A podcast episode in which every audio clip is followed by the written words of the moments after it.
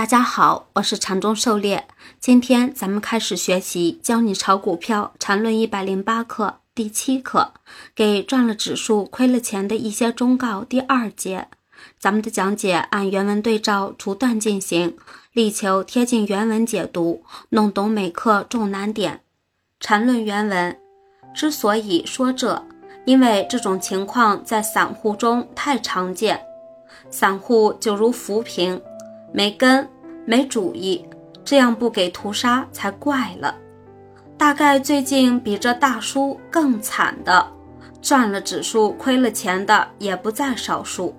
本 ID 也废话一下，让有缘者得知。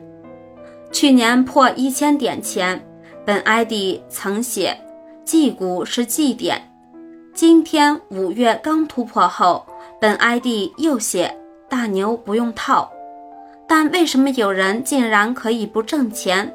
最主要是对牛市没信心，对牛市的节奏没把握。五月份前有色等的上涨不过是牛市的预热阶段，而目前以金融股等为代表的指数股上涨是牛市的第一阶段。九六年的时候，深发展涨了 N 倍了，很多股票还没怎么动。牛市的第一阶段都是这样的，一线股先涨，他们不到位，其他股票怎么涨？全世界的牛市都基本这样子，没什么新鲜的。狩猎解读。禅师在教你炒股票一百零八课开篇，记股是记点，大牛不用套，就说大牛不用套，就是根据当时的宏观大背景、资源全球化升势和人民币历史性升值来断定有一波大牛市。有色材料资源股先行，金融指标股上涨，牛市第一阶段和当前颇有几分相似。股市炒作就是人性的放大器，大牛不用套。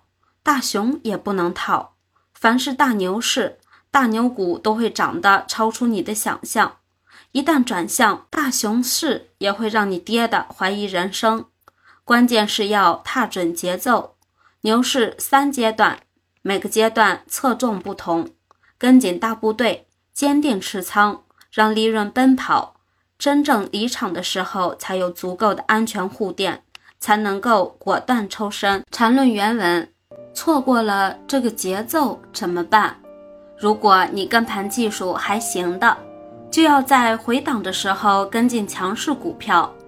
散户就怕跌，但牛市里跌就是跌，一跌就等于跌来了，又要发钱了。如果跟盘技术不行，有一种方式是最简单的，就是盯着所有放量突破上市首日最高价的新股。以及放量突破年线，然后缩量回调年线的老股，这都是以后的黑马。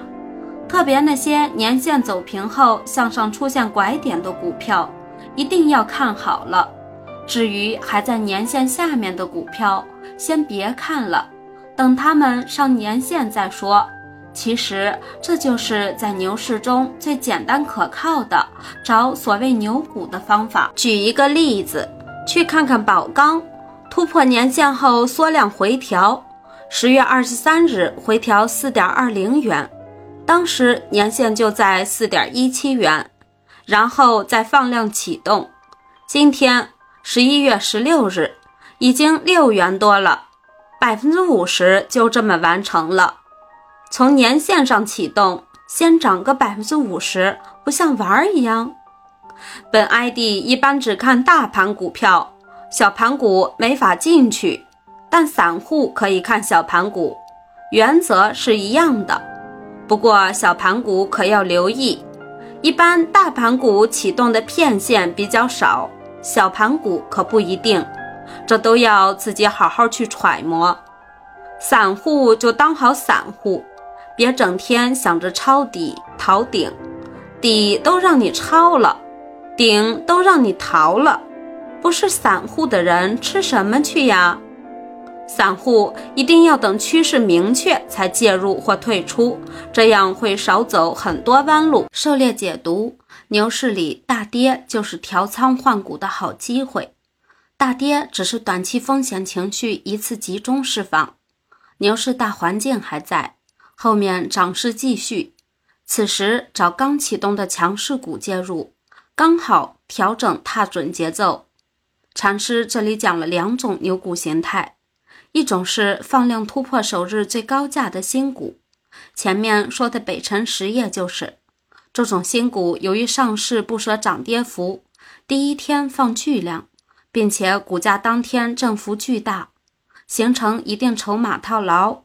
经过一段时间震荡夯实筹码后，再次向上突破新高，后面则一马平川。下方基础时，上方没有任何套牢盘，这也是次新经常容易出牛股的原因。第二种是放量突破年线后缩量回调年线的老股。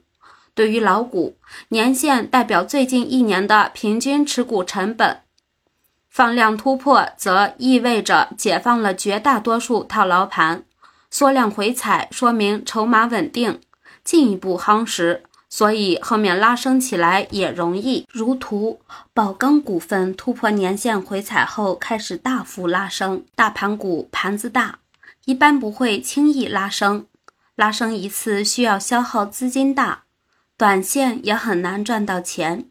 因此，大盘股拉大阳启动一段行情概率大，而小盘股容易控盘，资金做盘轻松。